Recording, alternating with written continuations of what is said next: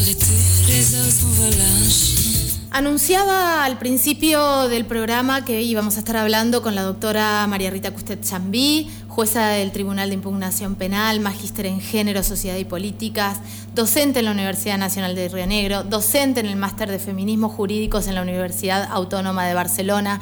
Digo todo esto y tiro todos estos títulos porque me parece que es vital eh, una justicia con perspectiva de género. Ya la tenemos al aire a Rita. Eh, Rita, buen día. Caro te saluda. Hola Carolina, buen día. Gracias. Buen día a toda la audiencia. Gracias por atendernos. Hoy es un día eh, fuerte, especial, donde vamos a salir a la calle, donde tenemos que repensarnos y ver un montón de cosas que nos están pasando. Y esta apuesta por el lado de la justicia y por el lado del Colegio de Magistrados, creo que está organizando esto, de acercar un poco lo que necesitamos, que es la información eh, en relación a la perspectiva de género en la justicia, en este caso en el fuero penal. Eh, contame cómo va a ser esta actividad, para quiénes está apuntada y después nos metemos un poquito en la temática.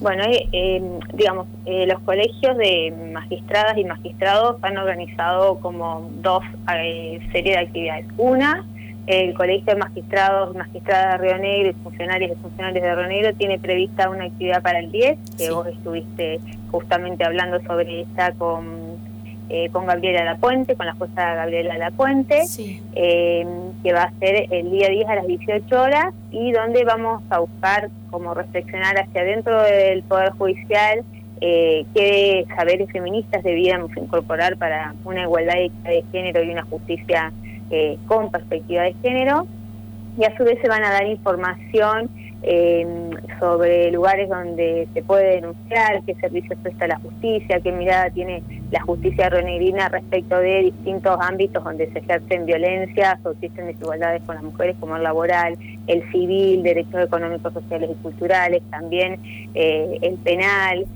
bueno, una serie de información en lenguaje claro y sencillo para para que todas las mujeres, eh, todos los hombres también que estén involucrados en, la temática o que deben involucrarse en la temática, eh, tengan conocimiento y acceso a la misma. Y por otro lado, mañana miércoles, el día 9, la Federación Argentina de la Magistratura, que reúne todos los colegios de magistradas y magistrados, también funcionarios y funcionarios, porque también reúne fiscales, fiscalas, defensoras, defensores, va a generar eh, otra actividad a nivel nacional eh, que tiene que ver con eh, distintas miradas, una mirada federal también eh, respecto de la perspectiva de género. En este marco, mañana se va a hablar de la perspectiva de género en el derecho penal. Pero tenemos como estas dos actividades que están abiertas al público. y a las que todas y todos están invitados, ¿no? me parece me parece interesantísimo esto. No sabía que estaba organizada esta actividad a nivel nacional. Después de charlar con vos, Rita, vamos a estar charlando con Telma Fardín, porque una de las, eh, de las consignas para esta marcha es por Telma y por todas.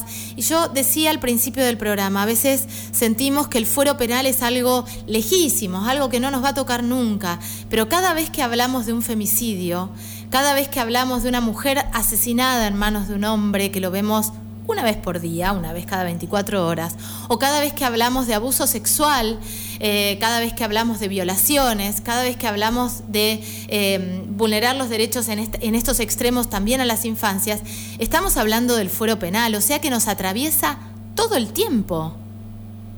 Sí, totalmente. O sea, la justicia, vos lo decías ayer en la, en la entrevista, eh, todo el tiempo atraviesa nuestra vida, ¿no? Si no es la nuestra propia, es de algún familiar, amiga, amigo, en todos los órdenes, ¿no? Desde a veces eh, una mujer eh, que cuida a sus hijos y tiene a alguien con discapacidad o tiene que salir a trabajar y necesita políticas de cuidado o necesita un amparo para la cobertura, no sé, de algún cuidador o cuidadora domiciliaria que le ayude con su tarea para poder salir a laborar si tiene eh, una persona con discapacidad en la casa, requiere de la justicia, ¿no? Para eso hay amparos, para eso hay vías que la justicia habilita eh, para el reclamo de, del ejercicio de los derechos. Si tenemos una eh, violencia, o sea, las mujeres eh, todo el tiempo están sometidas, estamos sometidas a violencias de todo tipo, em, bueno, amenazas, abusos sexuales, vos bien lo decías, lesiones, bueno, también ahí está la justicia para dar una, una respuesta. No está para prevenir en estos casos, pero sí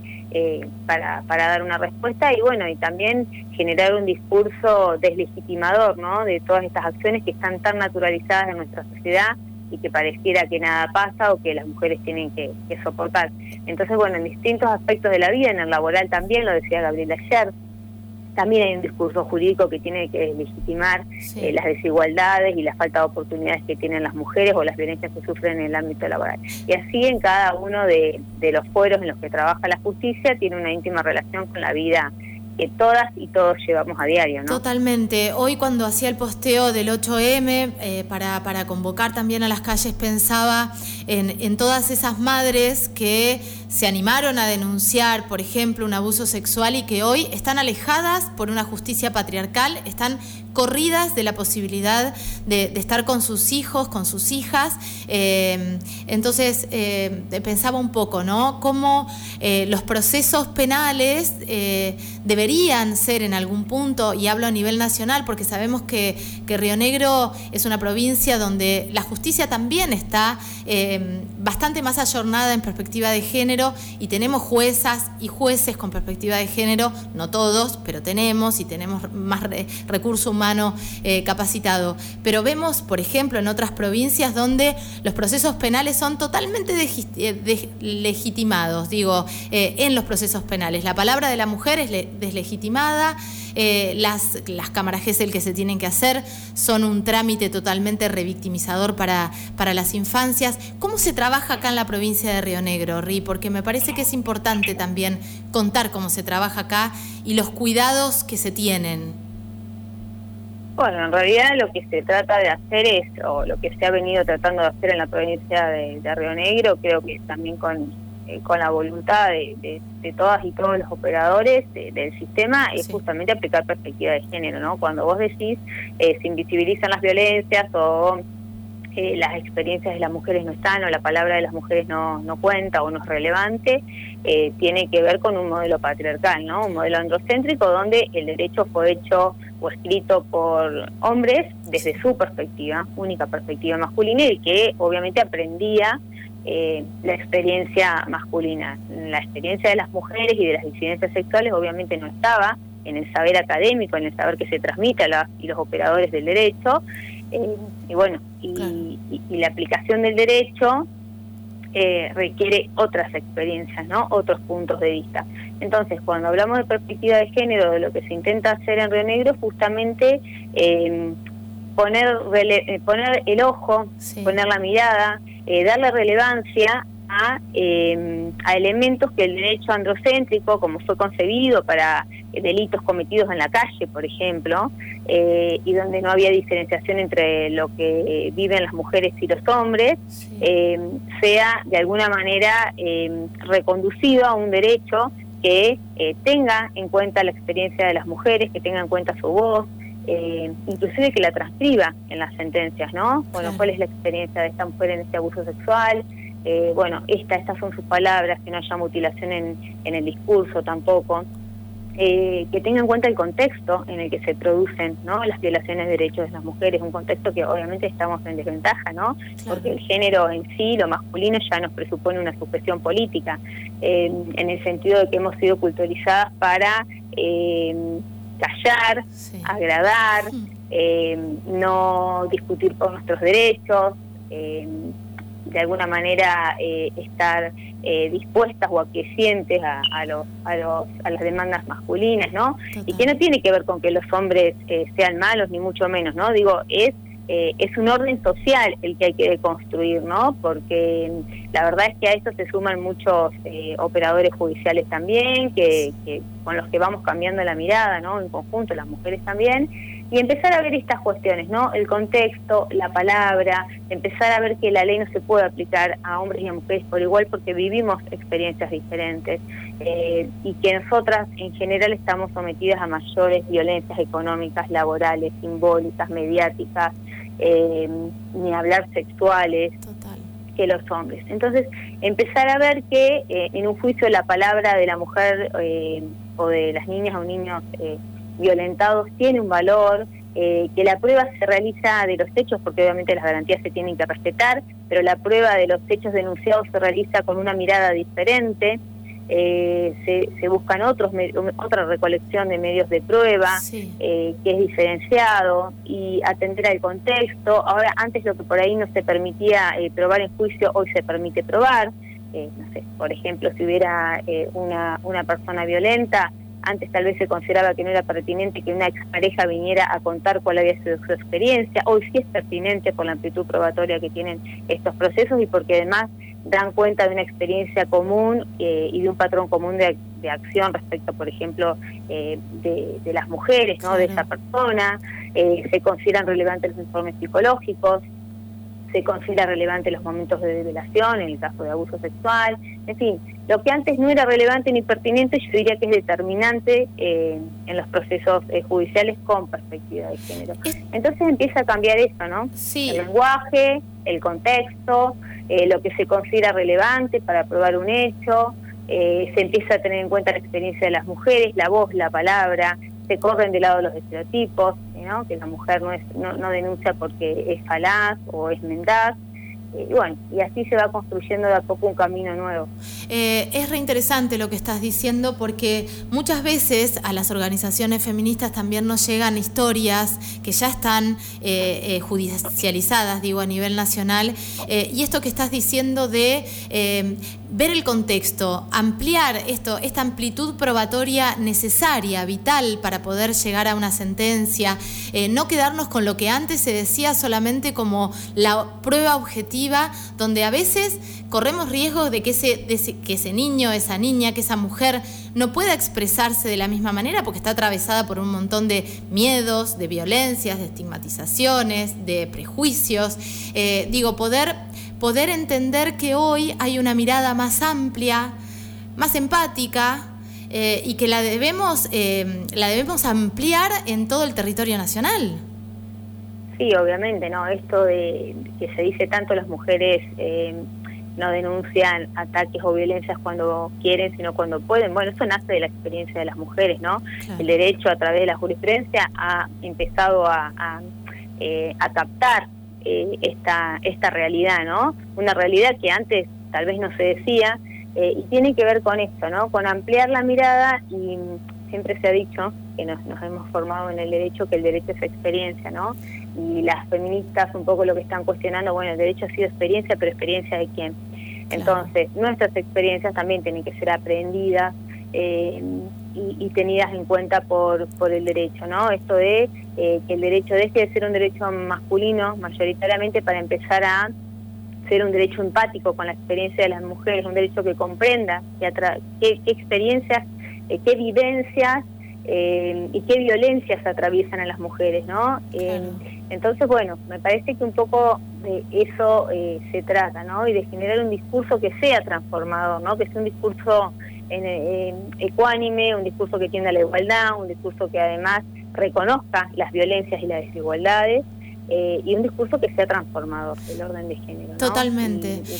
Rita, me, parece que está buenísimo esto que estás diciendo y me parece que tocaste un punto que es vital eh, también para la nota que tenemos después, que es la nota con Telma Fardín. Eh, hablaste de que las mujeres hablamos cuando podemos. Eh, hubo un fallo tuyo que ahora yo no recuerdo cuál fue, donde vos explicás claramente este punto. ¿Nos haces un pequeño resumen? Digo, ¿qué le dirías vos en un asado a un eh, tipo donde te dice, eh, pero tardó tanto en hablar, puede ser que tarde tanto, ahora se le ocurrió denunciar. Bueno, lo que diría que esa es una mirada netamente masculina y que está atravesada por la experiencia eh, masculina, ¿no? Eh, entonces, claro, la experiencia de las mujeres es totalmente diferente, fundamentalmente porque ese caso lo recuerdo, era un caso muy tremendo de la pareja de una abuela, de una niña que había sido violentada desde muy chiquita eh, abusada eh, sexualmente, penetrada vaginal y analmente, y que en un momento es descubierta por un, sobrinito más chiquito y, y este hombre los, los obliga a tener contacto sexual entre ellos. Y lo cuento porque estas cosas pasan y, me parece que, es importante evidenciarlas, eh, y las amenazaba inclusive con, eh, con un arma de fuego, ¿no? Entonces el niño chiquito, le cuenta a su tía, creo, lo que le estaba pasando y a lo que le estaba sometiendo este hombre y le pide que no le cuente nada a su mamá porque ese día él iba a recibir la bandera y no quería que su mamá se ponga triste, ¿no? Entonces, en, ese marco, uno de los cuestionamientos que así es el develamiento, ¿no? Entonces la, chica que ya era adolescente, eh, después de esto eh, es convocada a hablar y, cuenta su experiencia también. Y uno de los planteos eh, de la defensa, si mal no recuerdo, era, bueno, eh, ¿por qué denunció tan tarde? Y bueno, denunció cuando pudo, porque eh, y cuando fue habilitada, digamos, su palabra, ¿no? Entonces, eh, hay mujeres que toda la vida van al psicólogo y nunca pueden decir que han sido abusadas. Eh, todas conocimos a alguna amiga, amigo, nos ha pasado esto de padecer abusos sexuales. Entonces, eh, esta experiencia del silenciamiento, esta sujeción política, eh, a la que somos a la que somos sometidas por la cultura, porque en realidad nos enseñan que eh, los hombres y quienes están en nuestra familia, tíos, abuelos, padrastros, son entes benignos. Y, esto que, que, se produce, ¿no? de que quien te tiene que proteger es quien en realidad te está abusando, es un digamos, eh, tiene un efecto muy fuerte, ¿no? Además el silenciamiento, ¿no? Cuando eh, las mujeres se sienten culpables o los niños o niñas se sienten culpables de lo que le, de lo que le está sucediendo. Eh, entonces, bueno, un poco lo que se dice en ese fallo, y que lo dicen muchos fallos, muchas juezas y muchos jueces, es eso. el silenciamiento tiene que ver también con la opresión y justamente además es lo que facilita que existan tantos abusos sexuales, ¿no? Eh, y además porque nos enseñan que la, eh, nos enseñan que tenemos que cuidarnos de ser violadas en la calle, ¿no? Y que nos va eh, a violar tal vez o debemos cuidarnos que no nos viole una persona encapuchada de noche que no conocemos. Y no nos enseñan que podemos ser violadas de nuestras propias casas porque nos tienen que cuidar y proteger. Entonces, claro, obviamente hay, allí hay una censura al ejercicio de la palabra, ¿no?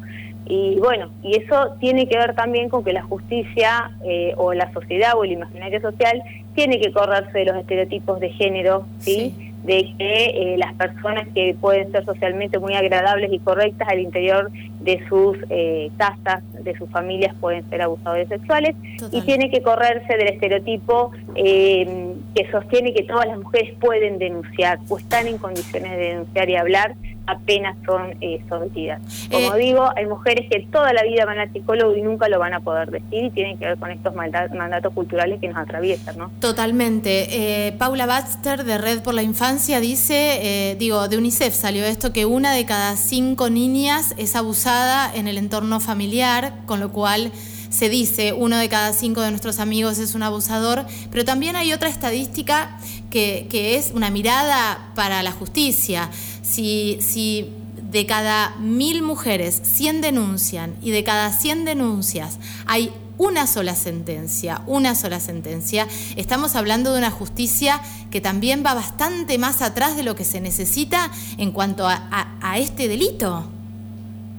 Sí, totalmente. No es particularmente lo que pasa en Río Negro, que donde la mitad, ayer salieron unas estadísticas, digo no porque no es una defensa eh, infundada, salieron las estadísticas eh, el 40% de condenas tienen que ver con abusos sexuales, el resto es con delitos contra las personas y contra la propiedad. Eh, porque bueno, hay una política también del Ministerio Público de llevar adelante estas denuncias sexuales y el sistema procesal que tenemos, que estos juicios son mucho más rápidos, eh, más la perspectiva de género y todas las capacitaciones que, hemos tenido. Eh, la verdad es que los números nuestros son bastante diferentes, pero sí es cierto lo que está eh, planteando y obviamente se requiere urgente, urgente un cambio un cambio en el derecho y un cambio en la aplicación, sobre todo del derecho, ¿no?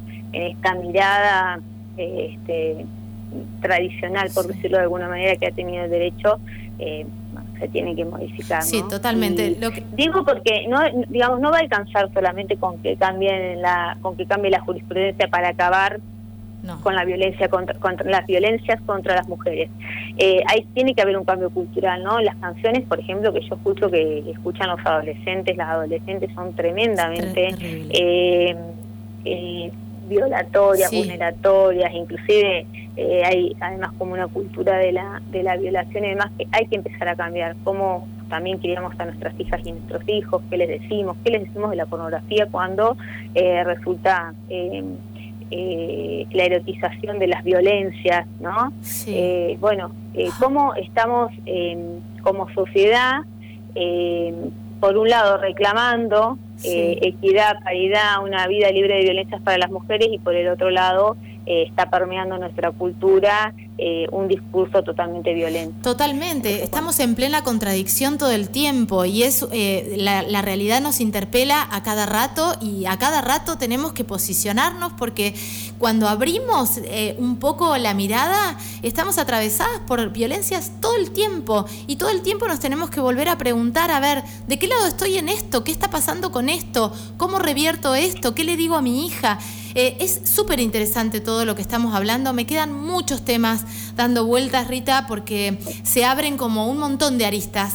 Eh, de repente se me ocurre esto de las sentencias, de repente se me ocurre, eh, bueno, a ver, el proceso es corto, pero también es largo para las personas. Se me ocurre el tema del rol de la OFABI, en este caso en Río Negro, y la contención que hay que darle a las víctimas. Digo, tenemos un montón de cosas, pero contame... Eh, ¿Cuándo va a ser la charla? ¿Cómo hacemos para acceder? Porque me parece que es un gran punto de partida para todos nosotros, nosotras, que no, no somos abogadas, no somos juezas, pero que podemos eh, entender esos derechos y después ayudar a una amiga, explicarle a una hermana, a una mamá, a una hija, cuáles son sus derechos, ¿no? Exactamente, la idea de eh, conocimiento es poder, ¿no? Por ahí se empieza, así que es importante eh, conocer o acceder a, la información. bueno, la charla de mañana eh, va a ser por el canal abierto de la FAM, lo pueden buscar en YouTube. Eh, y la charla de pasado mañana, que es más local, más regional y más relacionada con servicios que, se prestan en Río Negro, eh, en todos los fueros de, la justicia en orden a, la equidad y la igualdad de género, va a ser el día 10 a las 18 horas. Y ahí nosotros ya te pasamos el link y si lo podés difundir, es una charla abierta por Zoom, la pueden encontrar en el Instagram o en el Facebook también del Colegio de Magistrados y Magistradas de Río Negro. Está la clave y el, el, número de la reunión y la clave para, para poder acceder. Perfecto. Acá dice, eh, eh, vamos a hablar de esta, de esto que estamos charlando con Rita Custet, eh, que es el 9 de marzo a las 19 horas, un conversatorio perspectiva de género en el fuero penal. y búscalo así, en YouTube es Prensa FAM, así como suena, Prensa FAM, 19 horas, para, para poder empezar a a, recorrer este camino que es necesario para todas, para cuidarnos entre todas. Te mando un abrazo enorme, Rita, gracias. Bueno, gracias a vos por ayudarnos a difundir estas actividades y por permitir a la gente tener acceso a, la información. Muchas gracias. Muchas gracias. Chau, chau. Pasaba por acá eh, la jueza del Tribunal de Impugnación, María Rita Custet Chambí, eh, difundiendo esta charla que, reitero, es vital. Quédate aquí. Eh, en un ratito nada más vamos a estar charlando con Telma Fardín, www www.unicacontenidos.tv.